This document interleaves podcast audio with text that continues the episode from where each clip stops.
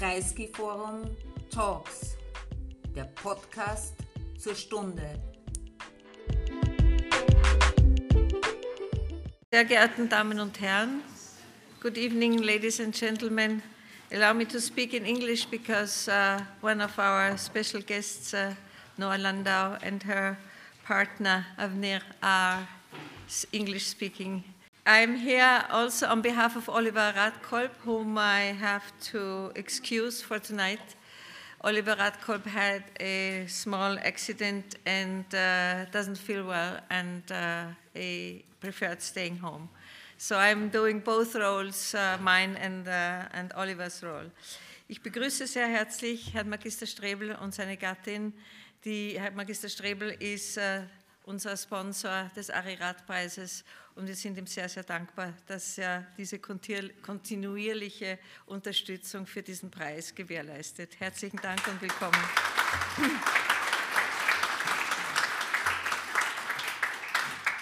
I would like to uh, um, present the jury uh, of the Arirat Prize, Oliver Radkolb, who is not here, uh, Fritz Hausjell, uh, who is uh, also in his uh, position as the president of uh, Reporters Without Borders with us, and Alexandra Fidel-Schmidt, who has graciously accepted to be part of the jury after we lost um, our dear friend Rubina Möring.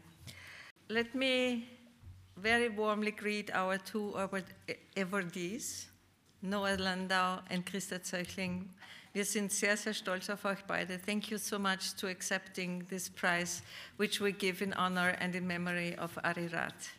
Thank you.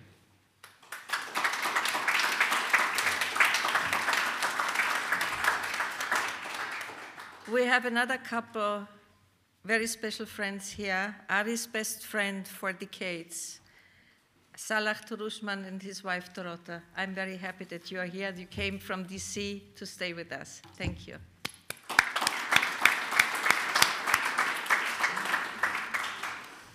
I would like to welcome all the colleagues of uh, the media, colleagues, uh, uh, Christa's colleagues from Profil, Christian Reiner, Marianne Enigel, uh, Evelyn Singer. Schön, dass ihr hier seid. Vielen Dank. Um, I would also like to mention Margit Schmidt, who is member of the board of the Bruno Kreisky Forum. She uh, used to run this place for many years before she handed over to me. Thank you very much for being here.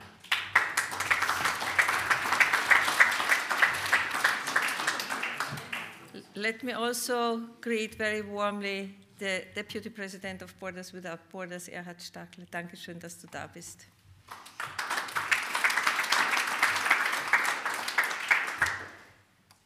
Um, as for the jury, I am part of the jury. We, um, we founded the Ari Arirat Prize uh, after, after Ari left us six years ago, six and some months ago, six years and some months ago. And we decided to keep his memory um, by having this prize, which is given to uh, outstanding journalists who are committed to democracy, to refugee problems, to human rights, and uh, to people who have to flee their countries. And in this sense, both uh, uh, recipients of the prize, Christa Zöchling and Noah Landau, are two exceptional women who are, we're very, very proud to have in the, in the crowd of the, of the prize receivers. Christa Zöchling was uh, working in the last 30 years uh, with the weekly, weekly profile. And in, uh, in her role, her leading role in, um, as, the, as a journalist in Profil, she told this, the political story of this country, of Austria, uh, a country which has shied away from coming to terms with the Nazi past, Nazi past for many, many years. She was an icon uh, in, in, the, in the world of journalism and she was a um, wonderful colleague for all Profil uh, members. Um, Noah Landau, uh, we followed very, very happily uh, Alexandra Fedel-Schmidt's recommendation during the jury to give uh, to uh, Noah Landau the International Arirat Prize both of you are alumni of, uh, and members of the advisory board of the Reuters Institute for Study of Journalism in Oxford. And Noah is the deputy editor of uh, Haaretz. Uh, she joins her colleague Gideon Levy, who was uh, given the prize uh, two years ago. And we are very, very glad that both of you, uh, Gideon and you, are holding up uh, in a very difficult situation in a country. You're laying your fingers actually in the wounds of your country and you're telling the stories. Uh, I'm sure that Ari, who did not know you, um, Noah, but he knows, he knew very well uh, Krista. I know that he is very happy with our choice and, uh, and he will applaud us from wherever he is today. In this sense, I would like to ask uh, Alexandra to take the floor and to give the uh, speech for Noah. Thank you very much.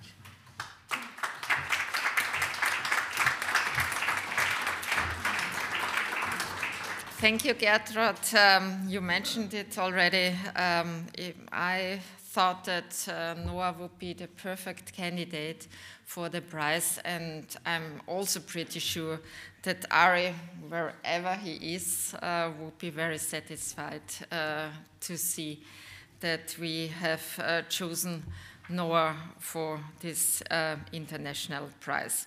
And although um, that Nora and Ari mm, have never met, I'm pretty sure that he uh, read your articles, Noah, because um, Noah Landau is really a brilliant journalist and well known in Israel and in the Palestine ter territories because uh, she worked uh, for, she's working for Haaretz since 2009 and uh, for many years, she served as a reporter, and she was also, despite her young age, the head of the news department. And before starting with a very special project, she was, as I mentioned, the diplomatic correspondent. And uh, when I was based in Israel just for three years, um, it was a must to read her articles because she was always well informed and she tried to present inside views uh, when traveling with Israeli politicians. And that's why I'm really sure that Ari has read your articles. Uh, he would recognize your name because he was always interested in diplomatic uh, issues. And Ari was also um, a diplomatic correspondent, and all uh, those uh, who are familiar with his uh, career know that um, he um, were part of um, important delegations uh, visiting um, the US, for instance, and he uh, also witnessed it, um, the process uh, um, of engagement between Germany and Israel. So he met uh, Konrad Adenauer, Ben Gurion, and uh, yeah, that uh, was Adi Ari uh, as a journalist that he has written about it. And uh, Gertrud, you mentioned it already. I knew Laura uh, in Israel as a reader, but also um, as a colleague because we both were uh, fellows of the Reuters Institute for the Study of Journalism in Oxford. We have met there because uh, I was there in 2006, um, or later. But um, now, for I think three years, something like that, we are both uh, members of the board. And what um, makes Noah so special is um, a project which I'm sure you will elaborate more on it later, which is really something very especially, especially in the circumstances and um, the surrounding uh, in Israel, because she is the founder of Haaretz 21, which is a new project um, aimed at amplifying underrepresented um, voices and stories of the Arab communities in Israel.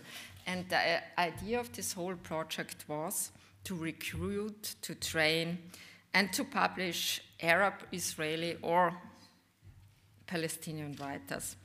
And when she started this project, uh, she described uh, the purpose, and I quote, we couldn't go on like that in Haaretz. We needed Palestinians on the staff for two reasons to live by our principles based on the equality of rights for Israeli citizens and, more importantly, to give our readers a view of the other, which the Israelis almost never get.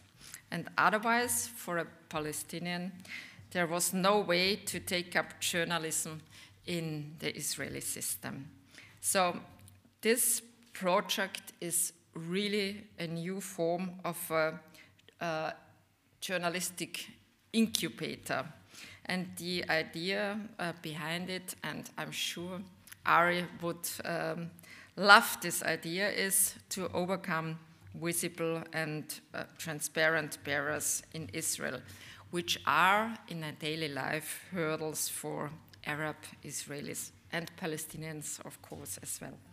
And it's a proactive approach to bridge gaps within the society and also to show different perspectives because there is only little media coverage about what is going on in the Arab communities in Israel as well as in the Palestinian territories.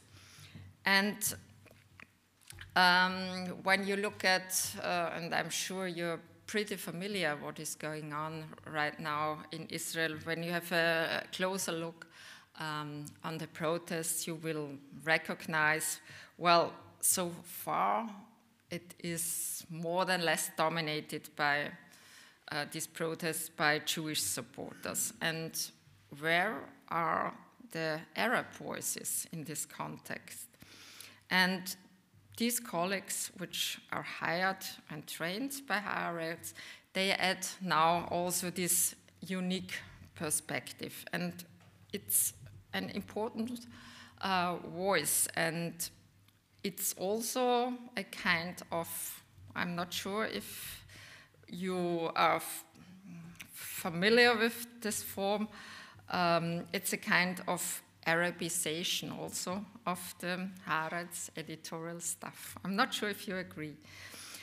And um, it's an outstanding project, and the first class brought together 20 people from the Arab communities, and five are now working on the paper. And it's um, a project which is going on, and I'm really sure that Ari would love this project and they would have supported it. Not only because uh, Salah uh, was and his best friend, and um, I always remember the moment when Ari tried uh, in his last few hours to take one last call, and he wanted and tried to talk to you. Saleh, you know that. And well, for Ari, the fight for peace and press freedom was the most important issue, and it's also Ari's legacy. And that's the reason why I thought, well, Noah and her special project, this special project run by Haaretz, it's a good idea to give you um, this award. And for Ari, this was a commitment deriving from his personal experiences during the Holocaust. No, and Noah is, of course, um, a representative from a younger generation. She is the granddaughter of four Holocaust survivors. And Noah was not only heavily engaged with this project, she also despite her young age, got a promotion and serves now as a deputy editor-in-chief of Haaretz. And still, despite uh, all the duty which brings such a position, she, you can read still some of her excellent analysis. And just recently, she issued a warning to her reader with the title Wake Up and Smell the Coup. Netanyahu is the problem, not the solution. And in the last few months, she was very much concentrated what uh, is going on in her home country because at the beginning of this year a new government um, runs the country and it's the most extreme right government in the Israeli history. And um, she writes regularly about this constitutional crisis and about the historical singularity. And she does not hesitate to express views which are unpopular and uncomfortable, not only in Israel. She also shows the blind spot and the challenges in the Israeli ignorance because when it comes to the occupation, well, there are still Israelis who try to avoid the phrase occupation. Um, and she doesn't want to accept this occupation as something normal because it is not normal what is going on on the West Bank and in the Gaza Strip.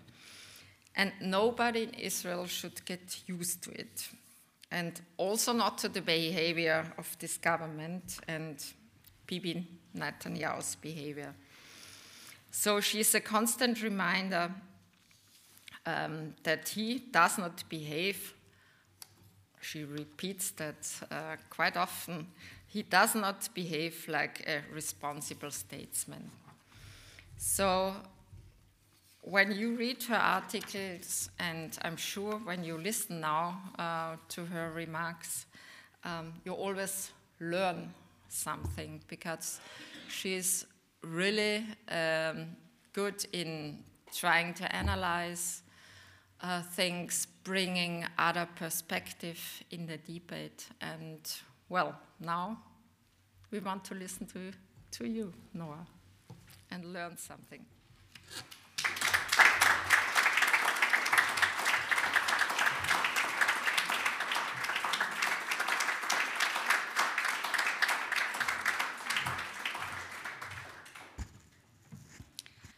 So happy everyone mentions all the time I'm young. It's great.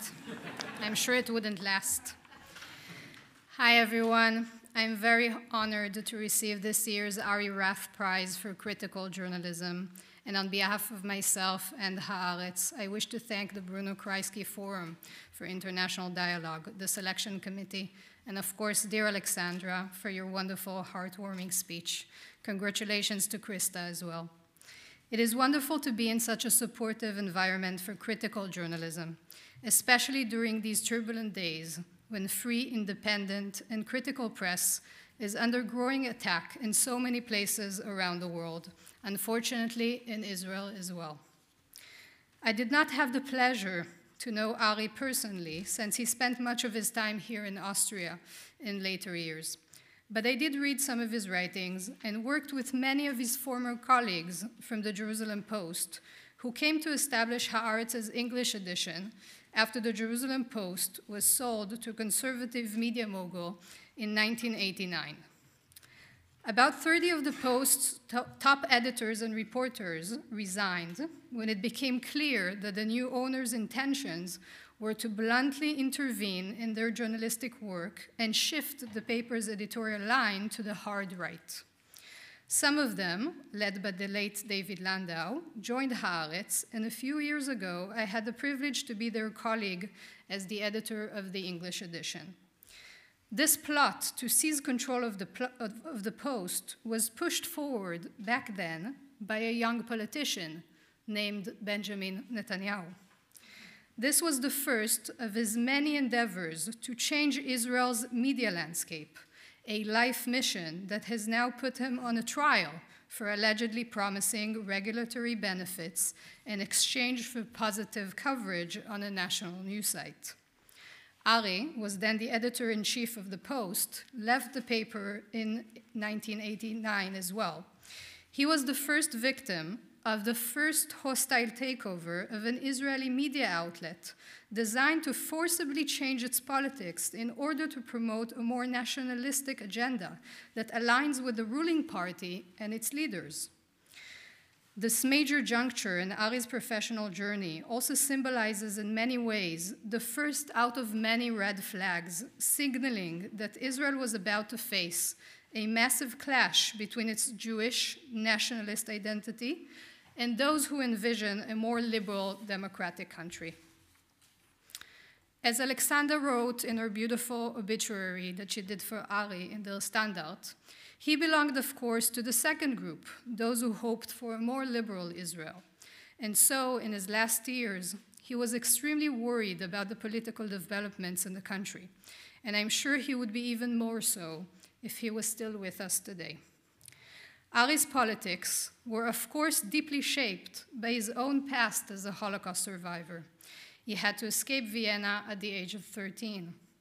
In 1988, the late Professor Yehuda Elkana published a brilliant essay in Haaretz in which he wrote Two people symbolically came out of Auschwitz a minority who claims this will never happen again, and a frightened and anxious majority that claims this will never happen to us again the particular lesson versus the universal lesson, the nationalist lesson versus the liberal lesson, the Jewish state versus the democratic state, and so on.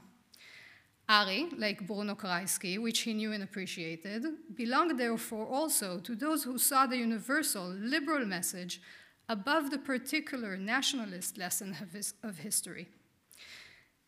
As the granddaughter of four Holocaust survivors, I was always haunted and fascinated at the same time by these two very different political perspectives drawn from the same human tragedy and shared history. From an early age, growing up in a modern Orthodox religious community in Jerusalem, I also had difficulties to understand what I saw as inconsistencies between the self portrait of modern Judaism as a pluralist and tolerant religion in contrast to some of its contemporary political applications, which often degrades women, for example, but also non Jews, and above all, Palestinians. My semi liberal religious all girls school taught us that there are 70 faces to the Torah, which means that there are many sides and interpretations to every biblical text. This is a culture of polemics and questions. It shaped my critical thinking. But over time, I realized that not all questions are allowed. So my critical nature carried me out of religion and into journalism more than 20 years ago. Because journalism, in my view, is the epitome of critical thinking. In journalism, you can enjoy the amazing perk of mostly just asking. All great and important stories begin with a simple question mark. I think the term critical journalism is actually axiomatic. There is no such thing as uncritical journalism. Critical thinking is the foundation stone of journalism, the most important quality for every journalist worldwide.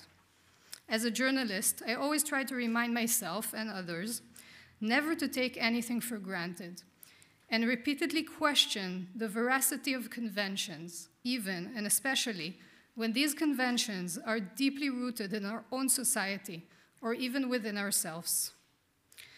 Haaretz was and still is the ultimate outlet in Israel for this kind of unapologetic journalism.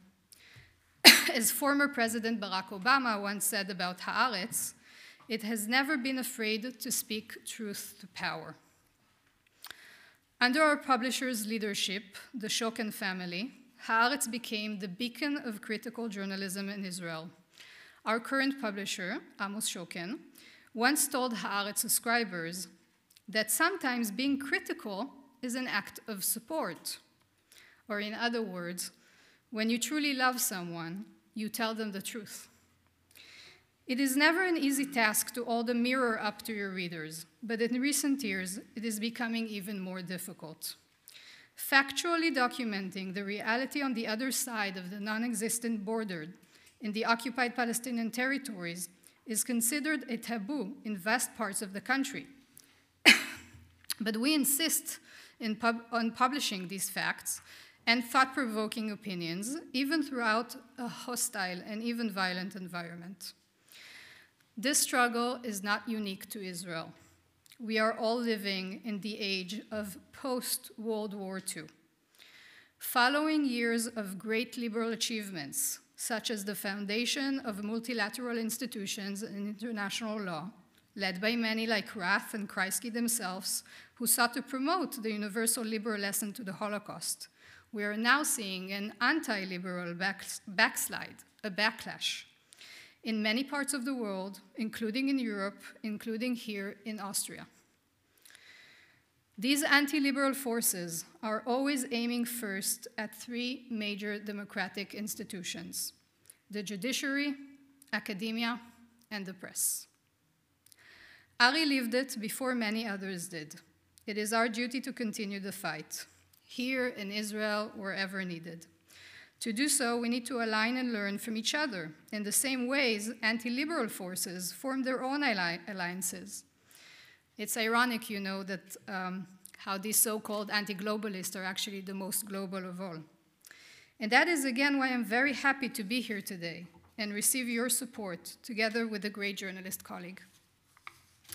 Lastly, on a more uh, hopeful note, maybe, I would like to say that Israel is marking this week its 75th anniversary, and we're witnessing the country's biggest liberal protest in years.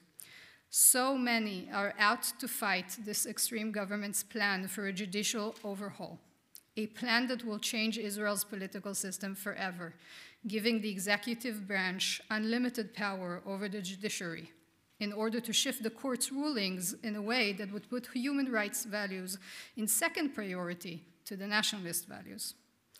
This protest movement exceeds all expectations in terms of numbers, energy, determination, it is not a, pro a, progressive camp, it's more of a center leaning liberal democratic camp, but it is braver and louder than ever before.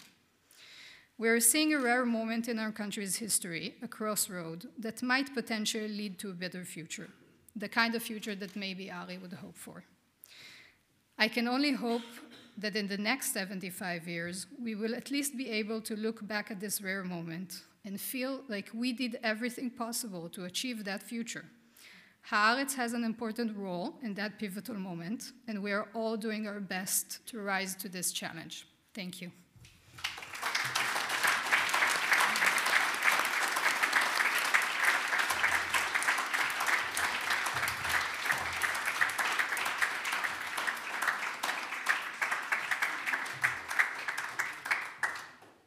Christa Zöchling ist eine, wie wahrscheinlich alle hier im Raum wissen, eine der exzellentesten Journalistinnen dieses Landes. Der Arirat-Preis ist auch nicht der erste Journalismuspreis, mit dem sie für ihre hochkarätigen journalistischen Leistungen ausgezeichnet wird.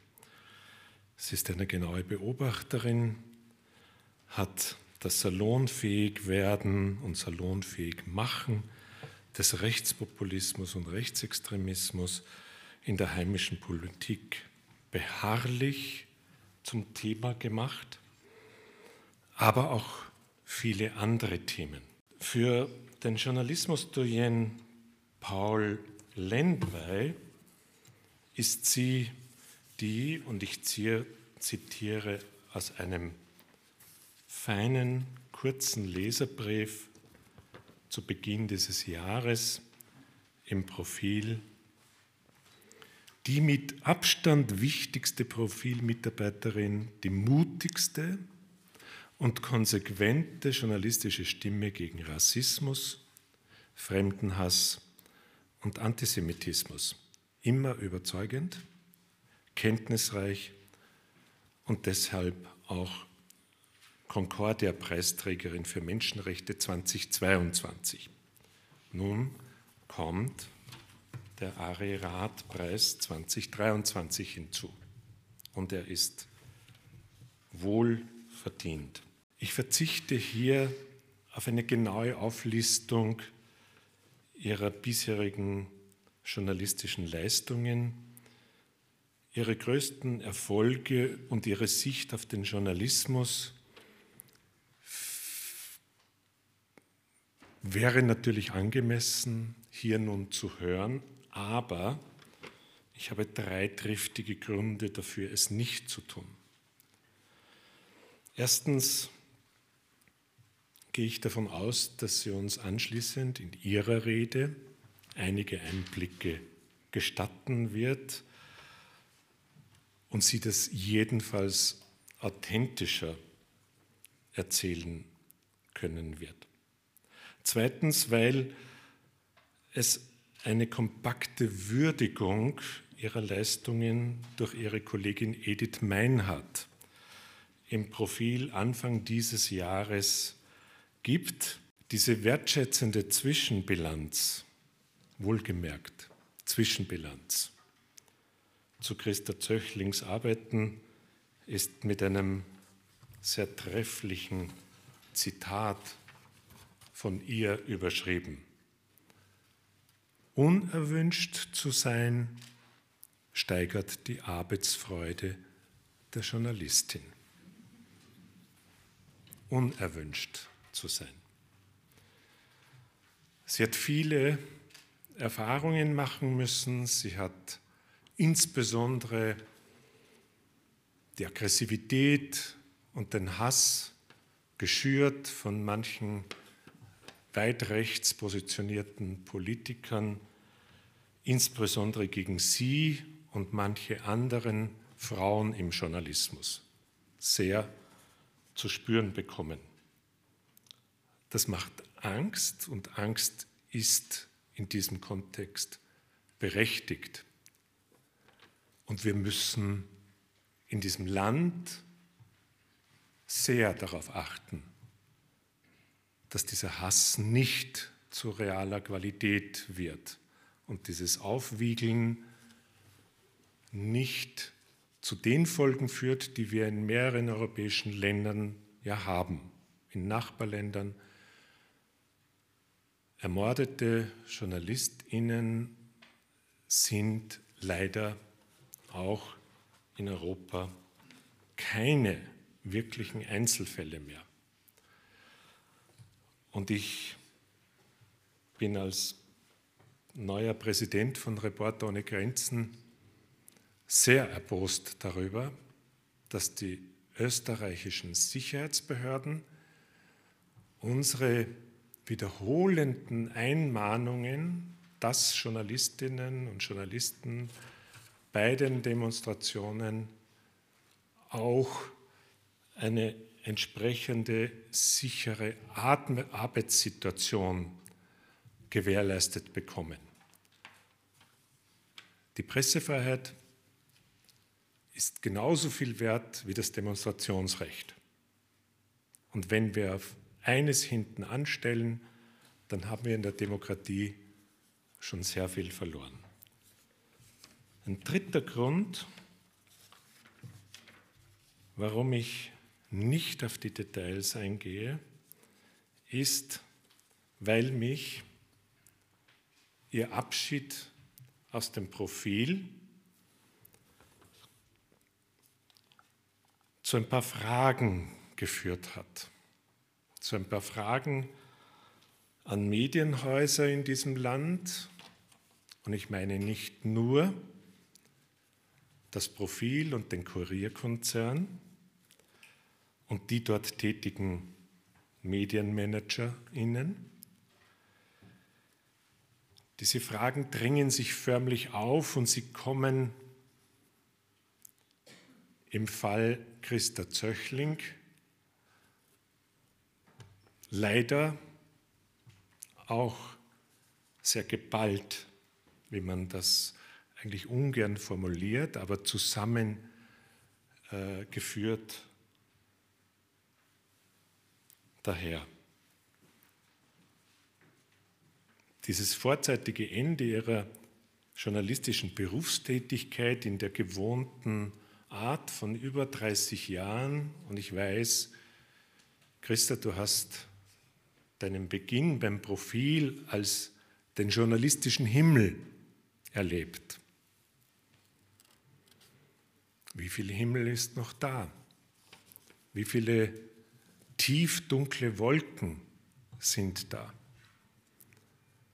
Oder sind wir unterwegs, Himmel und Hölle, ich bin nicht religiös und daher kein Experte in dem, aber wir sprechen auch gemeinhin davon, dass sich Entwicklungen auch in eine Richtung bewegen können, wovor wir uns mit Recht fürchten. Daher lautet meine erste Frage, wieso, wieso verzichtet gerade jetzt Profil auf eine journalistische Zentralfigur, die sich mit Rechtsextremismus, mit Rassismus, mit Antisemitismus und vielen Themen beschäftigt hat, seit über drei Jahrzehnten, kontinuierlich engagiert, unerschrocken. Und jetzt, da sich die größte christdemokratische Volkspartei zur Imitation der FPÖ entwickelt hat, wäre genau ihre Arbeit noch wichtiger als in den letzten 30 Jahren. Warum hat sie nicht mehr die Chance, in diesem wichtigen Medium zu arbeiten? Führt sofort in, zur zweiten Frage. weil das eine Rolle spielt in Ihrem Fall, auch in anderen Fällen, will das Medienmanagement exzellenten Journalismus nicht mehr angemessen bezahlen. Wer gestern das Interview mit der regierenden Medienministerin gesehen hat, ich hätte jetzt fast gesagt, erduldet hat, der weiß, wie von Seiten der Politik Druck gemacht wird in dieser Frage, wie die Neidgesellschaft angestachelt wird, dass wir hier im Land Journalistinnen hätten, die zu viel verdienten.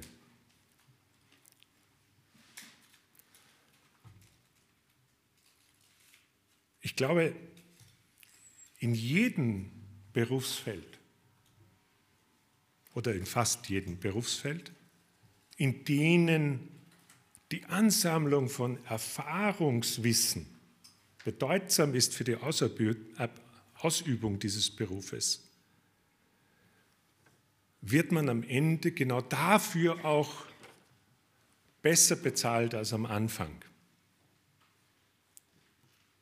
Aber Es heißt so schön und so einfach, sie sind zu teuer geworden.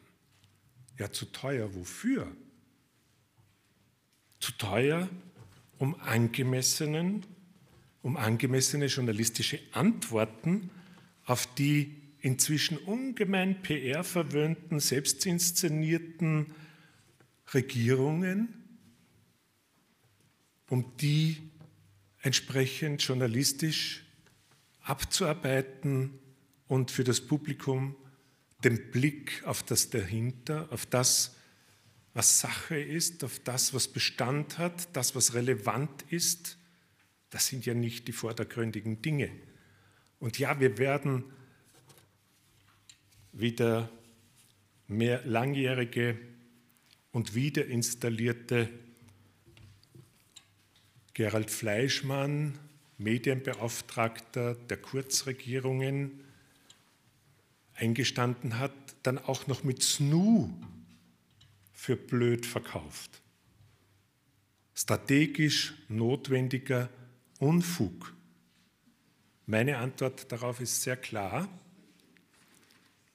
Ich hoffe, dass wir auch einen gesellschaftlichen Druck dagegen aufbauen können. Mit öffentlichen Mitteln ist bitte in der politischen PR nicht wissentlich Falsches unter die Leute zu bringen und sind Journalistinnen und Journalisten nicht absichtlich auf die falsche Fährte zu führen. Inszenierte Streite zwischen Regierungsparteien sind nicht mit öffentlichen Mitteln zu finanzieren. Wenn eine Privatfirma das aus Ablenkungsstrategie macht, okay, das ist privates Geld. Dann hoffen wir darauf, dass der Journalismus trotzdem uns den Blick auf das dahinter schafft. Aber eine Regierung und andere öffentliche Einrichtungen haben das tunlichst zu unterlassen und wahrscheinlich wird es notwendig sein, das unter Strafe zu stellen. Ich weiß, wie schwierig das in den Griff zu bekommen ist, ja, weil dann kommt sofort die Frage Zensur. Da geht es allerdings nicht um Zensur, sondern um die Frage, wo sind die Grenzen eines, einer verantwortungsvollen politischen PR? Und die muss es geben im Sinne der Sicherstellung eines einigermaßen konstruktiven politischen Diskurses in einer liberalen Demokratie. Die dritte Frage und ich, ist, und liebe Christa, du wirst mir es verzeihen, niemand, der dich anblickt, würde jetzt diese dritte Frage naheliegenderweise stellen, aber sie ist grundsätzlich zu stellen. Ist doch hier eine Portion Altersdiskriminierung mit im Spiel. Angesichts von Aussagen gestern der Medienministerin, sie, sie muss jetzt für zwei Dinge gleich herhalten, wo sie meinte im Zusammenhang mit der Wiener Zeitung und dass die Wiener Zeitung zu wenige LeserInnen hätte, hat dabei nebenher falsche Zahlen wieder erzählt, wieder erzählt und darauf hingewiesen, demagogisch, dass die Wiener Zeitung mehr Leserinnen jenseits von 90 hätte als, jens, als unter 30 als ob das, verflixt nochmal, ein Kriterium wäre in der Demokratie. Ich will nicht nur 90, ich will 105 mindestens werden. Mal schauen. Wenn ich mich sehr ärgern muss, noch lange über diese Medienpolitikerin, könnte sein, dass das gesundheitsschädigend ist. Ein paar launige Bemerkungen muss man sich angesichts von so viel Stumpfsinn, der von mancher politischer Seite kommt, schon auch gestatten. Das heißt,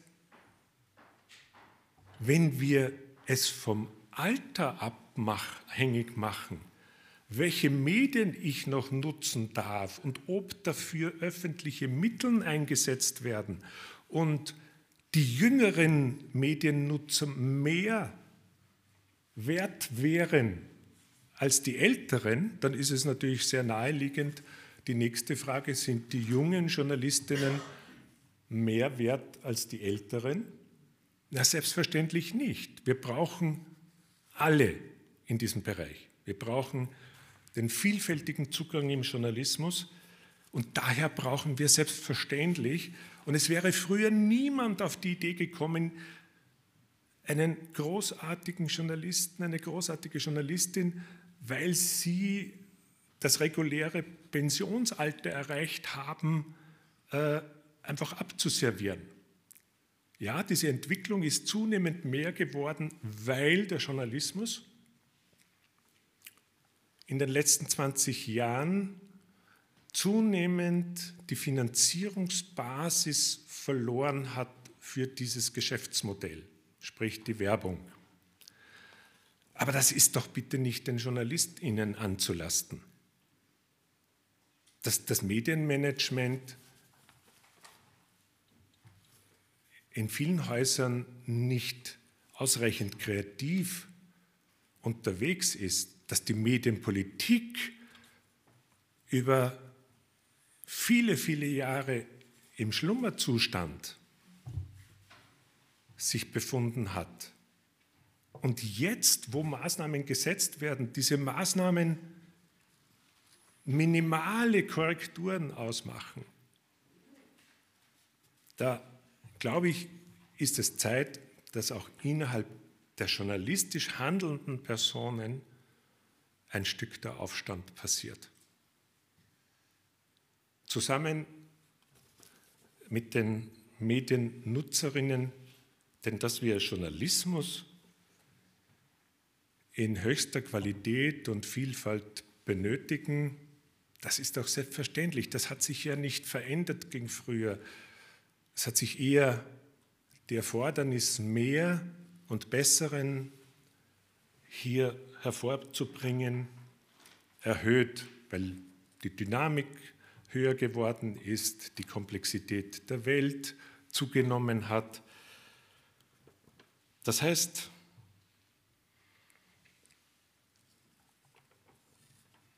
wenn wir das zugestehen und das hinnehmen, dass die besten Köpfe, weil sie dann teuer sind und weil man sie als alt und sie sollen doch endlich abtreten und so weiter denunziert, dann haben wir wirklich ein Problem. Die vierte Frage, die Sie sich jetzt wahrscheinlich einfach selber auch stellen könnten, weil sie das schon einschließt, warum, warum büßen für die Managementfehler und die Fehler der Politik letztlich dann nur JournalistInnen und MediennutzerInnen. Das sind die tatsächlichen beiden, die die Zeche hier zahlen. Das ist hochgradig unfair und denn sie haben die Krise der Finanzierung nicht verursacht. Vielleicht ein Teil des Publikums, das man dummerweise verlockt hat mit kostenlosem Journalismus. Ja, das mag schon sein. Aber das hat ja jemand angefangen im Management. Die Journalistinnen und Journalisten hatten nie die Idee, dass man den Journalismus herschenkt. Wenn ich jemandem sage, wollt ihr einen billigeren ORF? Naja, also wir machen jetzt keinen Test dazu. Wollt ihr das Profil um 50 Euro im Jahr, eine Metzi? Da wird kaum jemand Nein sagen. Wir, wir, werden, wir werden wahrscheinlich ungefähr 10 Prozent haben, wo wir sagen, und die, die sich leisten können, die zahlen einen Beitrag, der ihnen angemessen erscheint. Okay, dann zahlt der Fritz Hausel wahrscheinlich weiter 200 Euro oder legt noch ein 100 da drauf, weil er sagt, ich will nicht, dass das untergeht. Ich will auch nicht, dass es journalistisch untergeht. Aber damit es journalistisch nicht untergehen kann, muss es einmal am Markt bleiben.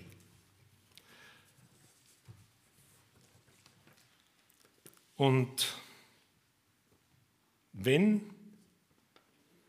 wie wir wissen, hinter dem Profil wieder letztlich eine große Bank steht und diese große Bank, Raiffeisen, enorme Gewinne in diesem furchtbaren Krieg, der auch Europa längst erreicht hat und weiter bedroht, einfährt, dann wäre es doch wohl das Mindeste, könnte man annehmen, dass dieser letztlich Eigentümer im Hintergrund eines für so lange Zeit, für eine gute Entwicklung dieses Landes so wichtigen journalistischen Produktes, nämlich dem Profil, abseits jeglicher Rentabilität das Erscheinen zu sichern auf Jahre, bis neue Modelle gefunden werden und es so zu sichern, dass dort wieder eine starke, eine personell starke Redaktion arbeitet, dass dort Leute arbeiten, unabhängig von der Frage, wie viel sie sich aufgrund ihrer Qualität an Verdienst erworben, erarbeitet haben. Und dass man dann zum Beispiel der Christa Zöchling und dem Michael Nickbasch auch wieder eine Einladung ausspricht. Ich sage jetzt nicht, dass das ungehörige Fragen sind. Sie gehören halt ganz einfach gestellt. Tragen Sie bitte diese Fragen weiter. Wir brauchen ordentlich finanzierten, unabhängig finanzierten Journalismus,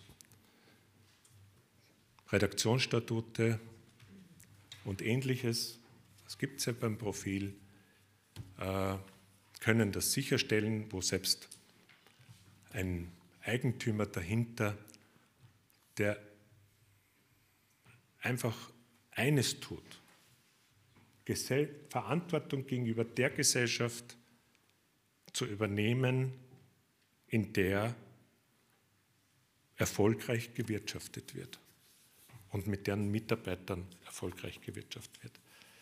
Christa Zöchling, ich freue mich persönlich ungemein, dass wir dir diesen Preis überreichen dürfen, dass du auch Ja gesagt hast dazu.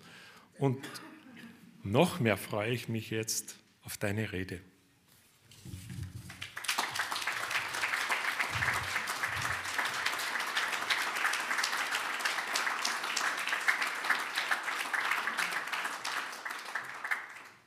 Die Rede von Noah Landau hat mich, hat mich ein bisschen aufgewühlt, auch deshalb, nicht wegen der politischen Implikationen, was sie erzählt hat über Israel, über Netanyahu etc. und ihre Arbeit und ihre Kämpfe, sondern auch, weil es mir selbst, weil mir selbst bewusst geworden ist, was ich seit meiner Stilllegung bei Profil vermisse. Ich vermisse meine Kollegen, die ich hier sehe, ich vermisse auch den Redaktionsalltag, den Ärger, den ich oft hatte. Ich vermisse Reportagen zu schreiben, nachzudenken, zuzuhören, zu recherchieren, die richtigen Worte zu finden. Und Sie hören jetzt von mir ein, ein paar Punkte. Es sind Bruchstücke. Mir fehlt manch, also ich glaube, Bruchstücke, die die einen inneren Zusammenhang haben, von dem ich hoffe, dass Sie ihn verstehen, wenn auch intuitiv. Punkt 1. Die Zeiten, in denen wir leben, entwickeln sich zu schnell, um das Schreiben langer Bücher zu erlauben. Unser Zeitalter ist das des Reporters. Das schrieb Dorothy Thompson 1932 in ihrem Büchlein mit dem Titel ich sah Hitler, Rufzeichen.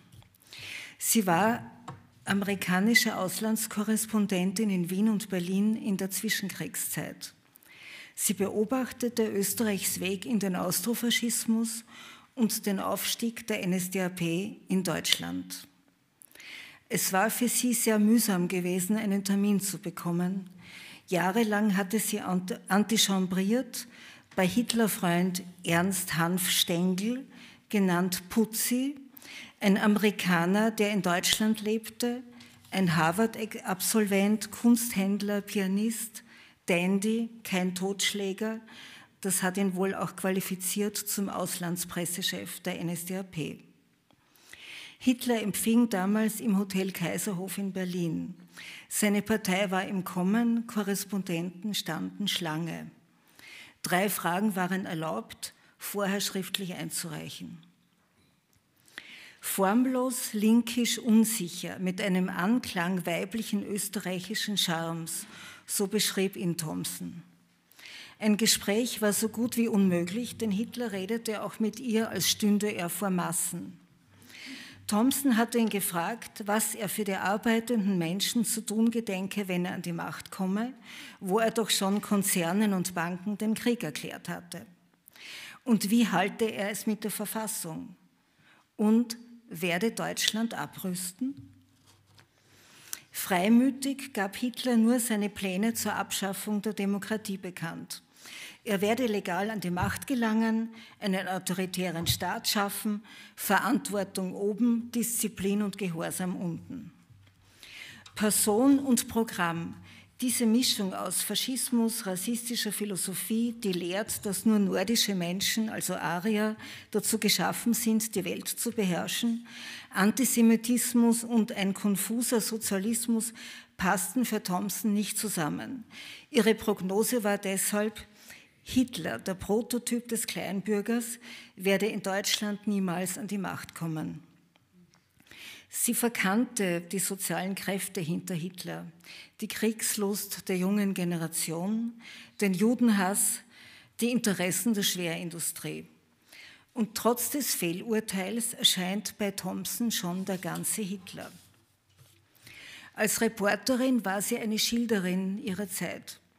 Diese Funktion des Journalismus löst sich heute langsam auf, weil durch die Digitalisierung Kommunikationsmöglichkeiten bestehen, die unter Umständen völlig regellos sind. Und die Zeiten haben noch einmal an Tempo zugelegt. Sie sind so schnell, dass sie gleichzeitig wie eingefroren wirken, überschwemmt von Meinungen, Kommentaren, Informationsbrocken. Und deshalb werde ich im Herbst auch die Wiener Zeitung vermissen und ihre Reportagen im Auslandsteil. Punkt 2.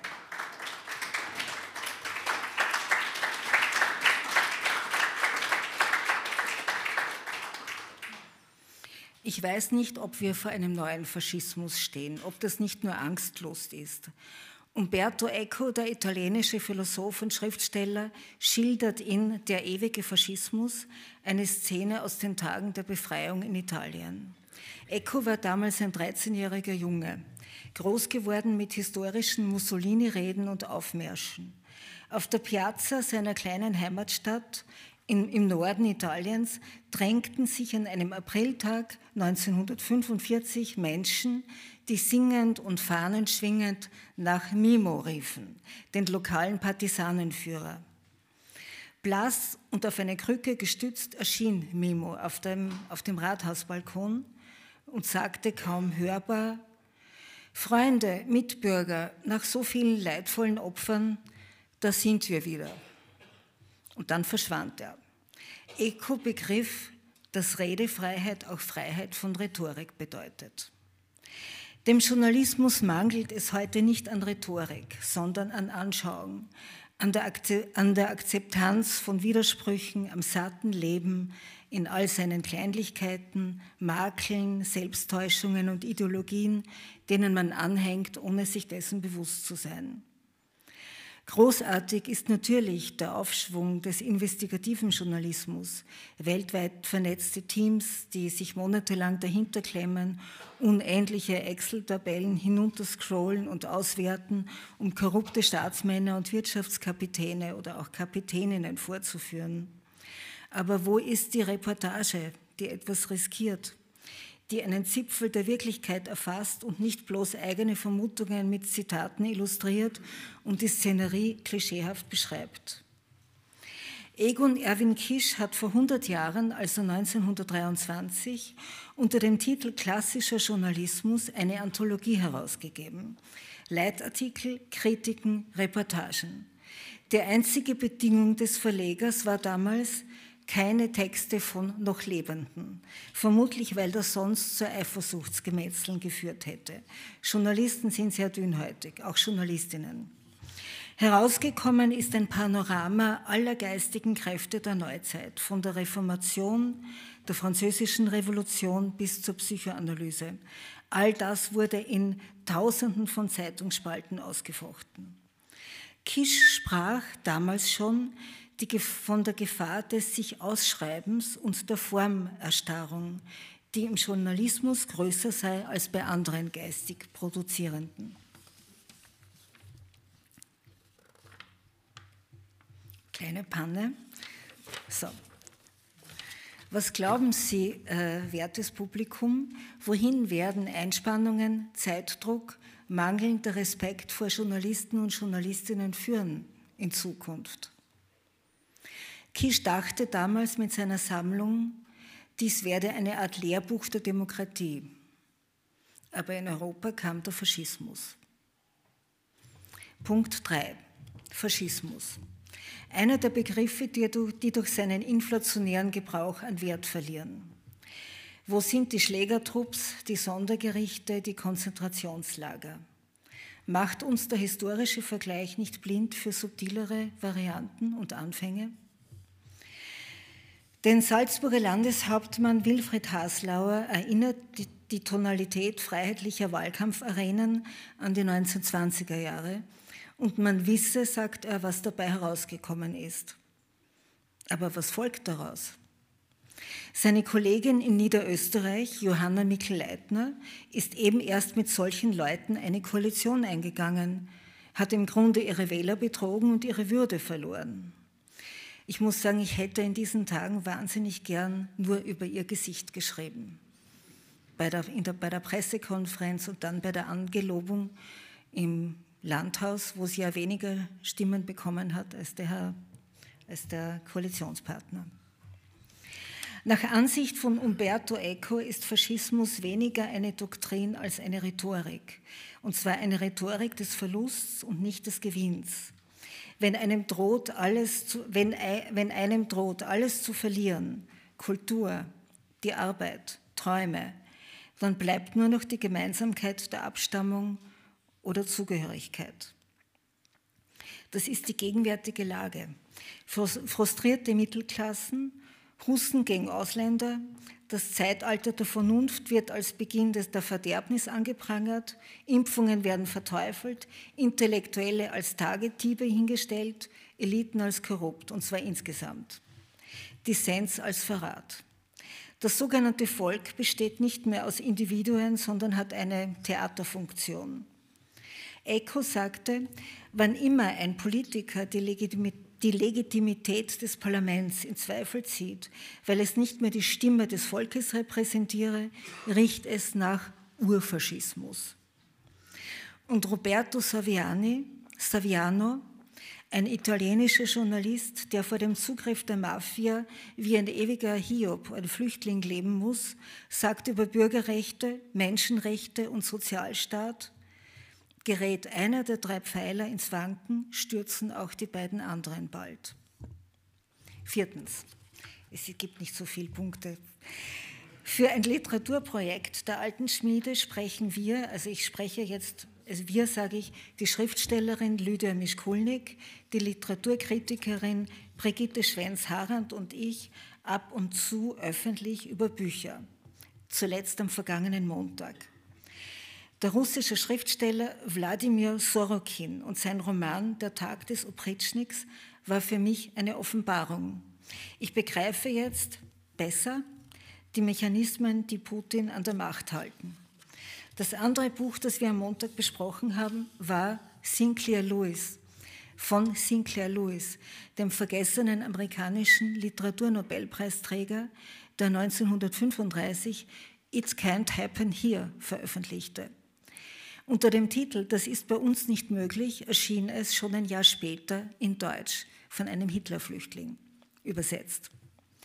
Es handelt vom Sieg eines Präsidentschaftskandidaten der Demokratischen Partei, einem charismatischen Populisten, der links und sehr gefühlig daherspricht, von der Liga, bitte achten Sie, von der Liga der vergessenen Männer auf, dem, auf den Schild gehoben wird und Wirtschaftsmagnaten ist er auch noch verpflichtet. Er umgibt sich mit bewaffneten Formationen nach dem Vorbild der SS, lässt foltern und morden, verfolgt Schwarze und Juden, errichtet Konzentrationslager, Gewerkschaften und freie Presse sind abgeschafft. Selbst den Krieg sah Louis im Jahr 1935 voraus. In diesem Fall die Amerikaner gegen die Mexikaner. Er war verdammt hellsichtig.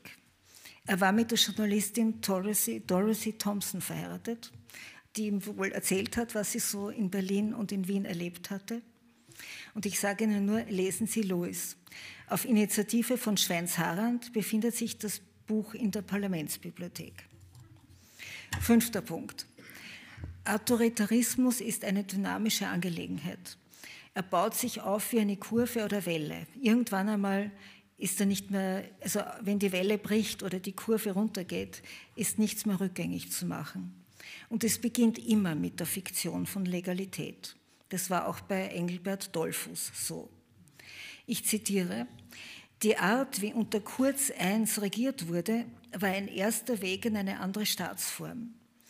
Das sagte der an sich sehr zurückhaltende, feine, vorsichtige Übergangsjustizminister Clemens Jablona. Und er sagte es, Zitat, weil es irgendjemand sagen musste. Zitat Ende.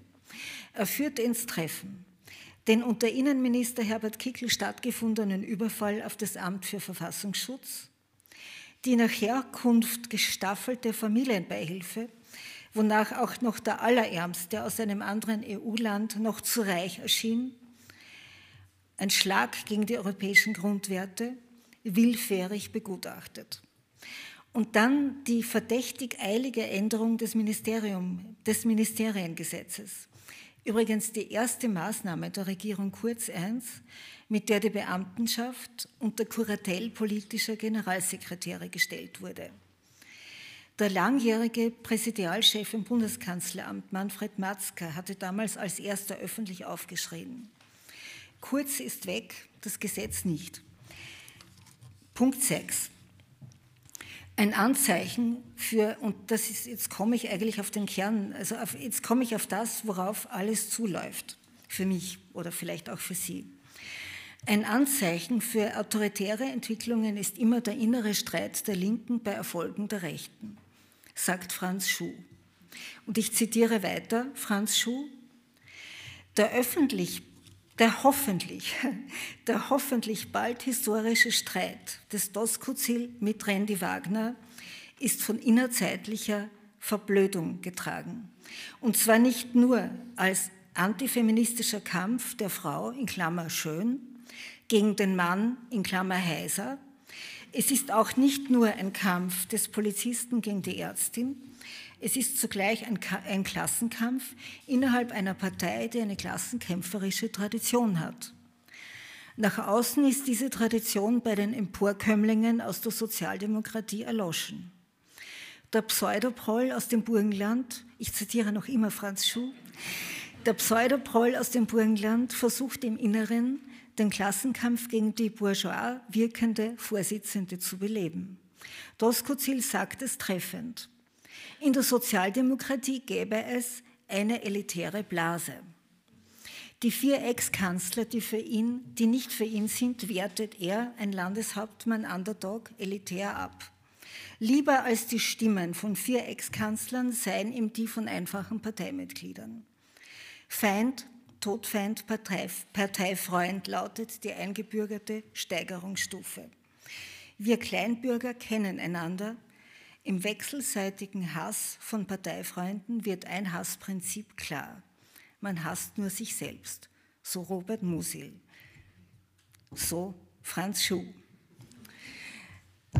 Was würde Arirat dazu sagen? Was würde Bruno Kreisky zu dem allen sagen? Ich habe eine Szene vor Augen aus Die Donau, eine Dokumenta einer Dokumentation über die ehemalige Frauenministerin von der Regisseurin Sabine Derflinger. Kreisky steht auf einer Bühne auf einem Marktplatz einer kleinen Gemeinde in Österreich. Er sagt, oder besser gesagt, er schreit fast, ihr müsst um eure Rechte kämpfen, auch innerhalb der Partei. Die Männer werden sie euch nicht freiwillig geben. Er sagt das ins Publikum hinein, in dem ziemlich viele Frauen zu sehen sind. Und nun zum eigentlich wunden Punkt, auf den mich, ich muss es gestehen, mein Partner Joachim Lottmann hingewiesen hat Und ich muss auch gestehen, ich fand es zuerst extrem uncool, die Frauenkarte überhaupt anzusprechen. Warum gab und gibt es heute keine Reaktion des Publikums? Warum finden es selbst emanzipierte und frauenbewegte Mitglieder in der SPÖ, die ein halbes Leben lang für Frauenrechte gekämpft haben, es völlig normal, dass ein Provinzmacho regelmäßig eine Woche vor jeder wichtigen Wahl die Machtfrage stellt, die Medien alarmiert, verdeckt zum Sturz der Parteivorsitzenden aufruft. Niemand in der SPÖ stört sich scheinbar wahnsinnig daran. Und die Frauenfeindlichkeit steht wie der sprichwörtliche weiße Elefant mitten im schönen Haus der SPÖ in der Löwelstraße und steht da noch immer, also zumindest solange die Löwelstraße nicht geräumt ist. Vielleicht haben viele Angst, man würde geschlechtsspezifisch argumentieren statt politisch. Doskozil oder Andreas Babler, dem dritten Kandidaten, würde man vielleicht Unrecht tun, sie in ihren Vorschlägen nicht ernst nehmen. Sie in ihren Vorschlägen, wie es besser ginge, nicht ernst nehmen. Aber so einfach ist die Frauenfrage nicht wegzuwischen. Ich denke schon, dass einiges schiefgelaufen ist, aber ich sehe auch, dass die Vorsitzende Randy Wagner in der Partei nicht wirklich ernst genommen wird, und zwar schon seit langem, dass sie mehr unter Pressur steht als Unterstützung erfährt. Und ich mache jetzt zumindest mal den Frauenmitgliedern in der SPÖ den Vorwurf, dass sie gefühlt Tausende von frauenfreundlichen Sozial- und Gleichstellungsvorhaben angestoßen, entwickelt und durchgesetzt haben in der Königsdisziplin jedoch blind geblieben sind, der Entfaltung der politischen Macht selbst. Dankeschön.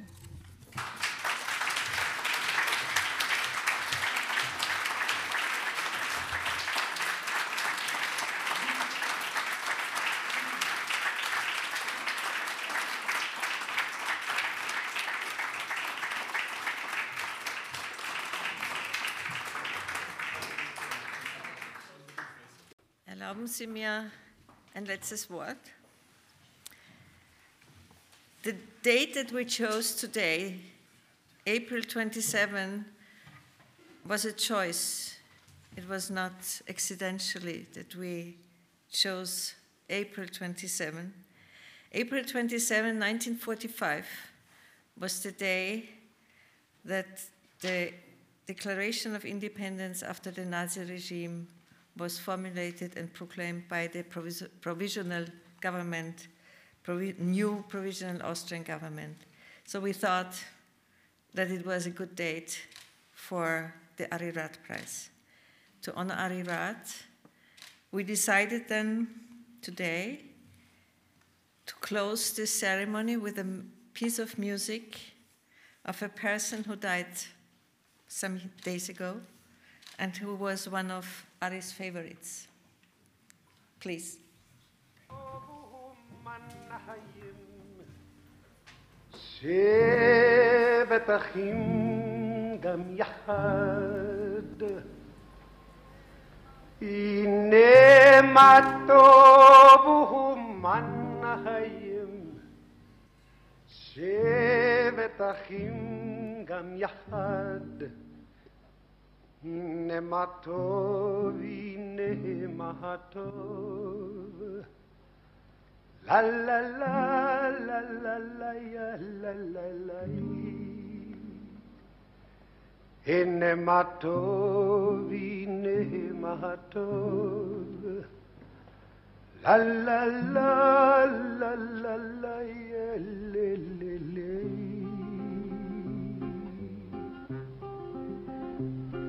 הנה מה טוב וכומן החיים, שבט אחים גם יחד. הנה מה טוב וכומן החיים, שבט אחים גם יחד.